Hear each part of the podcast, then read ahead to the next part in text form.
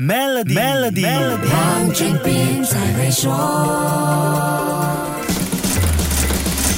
你好，我是黄俊斌。疫情舒缓，经济活动恢复之后，我们的日子是越过越好，还是越来越有压力呢？回顾二零二零到二零二二这三年的时间里，你觉得自己的财富是增加了还是减少了呢？相信平时注意理财的朋友一定有检查自己资产的情况。从疫情大爆发到一切逐渐恢复正常，原来大家的日子并没有变得更轻松。全世界私人净财富在二零二二年明显下降了，而且是自二零零八年全球金金融危机以来出现的第一次下降。根据瑞士信贷和瑞银的二零二三年全球财富报告，全球私人净财富在去年下降了百分之二点四，跌幅相等于十一点三万亿美元。截至二零二二年的年底，全世界的私人净财富是四百五十四点四万亿美元。这个是一般家庭的平均财富水平，不是衡量亿万富翁的财富指数，所以值得看看和了解背后的原因。报告提到，成年人的平均净财富在去年跌了三千一百九十八美元，或百分之三点六，至八万四千七百一十八美元。如果你发现去年自己的财富缩水了，那也算是正常的事，这不是你的问题，这是世界的问题呀。财富缩水是大事，一定要找出罪魁祸首，不是吗？有三大因素造成了二零二二年全球私人净财富下降。如果你一直有收听 Melody 黄俊斌才会说，可能已经猜到一二了。我们可以简称这三大导因为三高：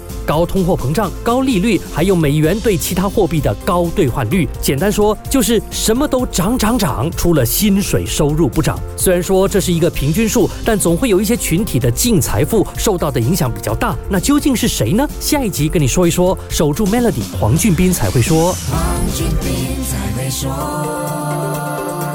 Maybank My Impact 信用卡奖励你的低碳生活方式，详情浏览 Maybank.my/impact